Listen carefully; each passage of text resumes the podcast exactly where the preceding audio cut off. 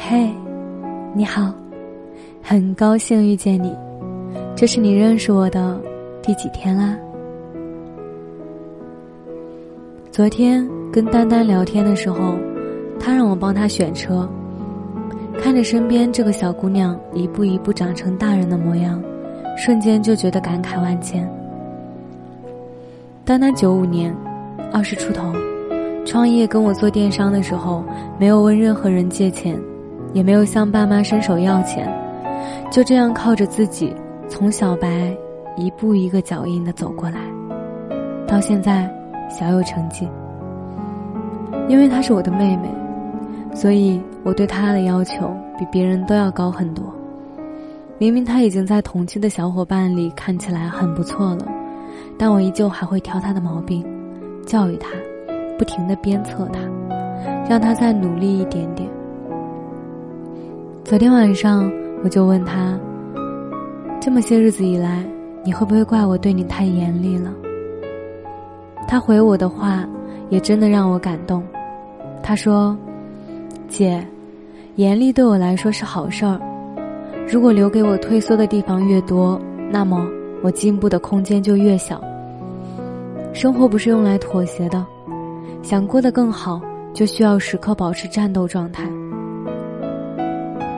其实，丹丹跟大多数人一样，我们日复一日的对抗着生活，渴望获得平凡生活里的小成就。遇到困难，也只能自己咬着牙。往肚子里咽。所有人只关心你是否成功，却从来没有人看到你背后的顽强抵抗和绝不妥协。有时候，生活对于我们来说有解决不完的麻烦，有突然冒出来的障碍，也会有莫名其妙的沮丧。但，生活不会因为你难过，就变得好一点，它只会推着你往前走。当然，你可以选择就此妥协，重复一天又一天的生活；你也可以选择站起来，勇敢的去面对它。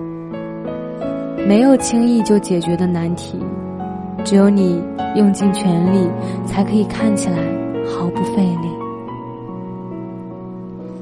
去年有一部宫廷剧《延禧攻略》很火，让女主角吴谨言进入大众视线，很多人羡慕她一夜爆红。嫉妒她的资源不断，但很少有人知道他曾演过《无问东西》，演过《老炮儿》里的女大学生。在刚刚入行的时候，他也疯狂的跑剧组，但是同行的前辈告诉他：“你这么做是没用的，没有一个演员的角色是通过跑剧组拿来的。”他经常在片场等，因为他觉得没有改天，改天就不一定有机会了。所以要等。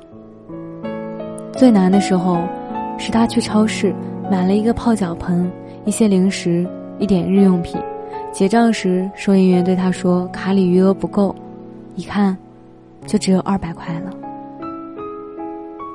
也不是没有想过放弃，只是，放弃了情况就会好转吗？不会的，反而会陷入更深的迷茫中，所以。还是要咬牙坚持，熬过这些艰难的时刻。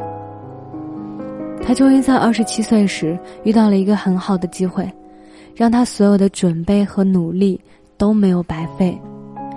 其实无论是明星还是普通人，大家都一样。没有人能告诉你我这条路该不该坚持，坚持下去会不会成功，也很少有人关心你我累不累。想不想放弃？别人其实想看的就只是那个光鲜亮丽的你，但其实，你在这个过程中也在自我纠葛，想过放弃，但还是坚持着做，继续做下去了。坚持不一定会取得成功，想要得到天上掉馅饼的机会，你最起码得知道掉在哪里，几点会掉。才有可能吃到这块馅饼。在书里看到过这样一句话，说：“生活对我来说是一次艰难的旅行，我不知道潮水会不会上涨，极致没过嘴唇，甚至长得更高。但我还是要前行。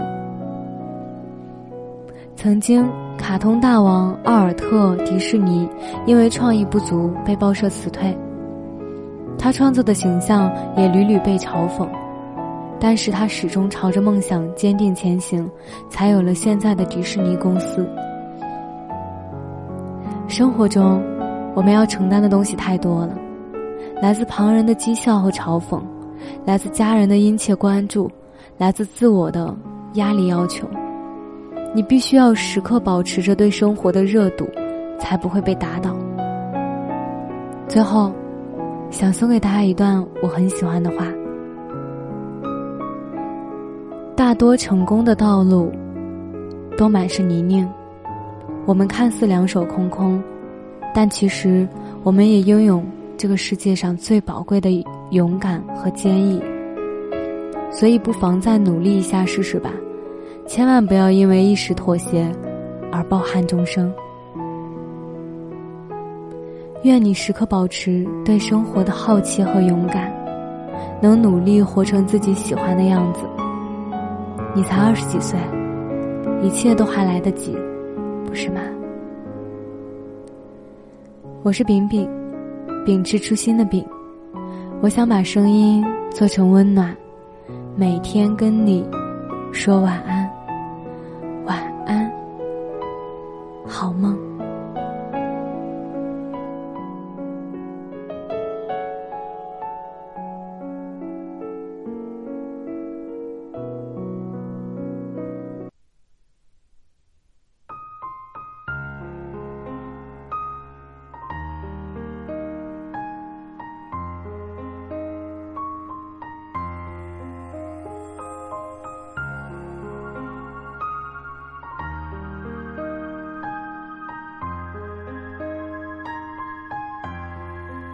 觥筹交错，时光如梭，迷失自我，享受折磨，这是你要的好我，物质生活，一生无常，自得其乐，谁的命运，谁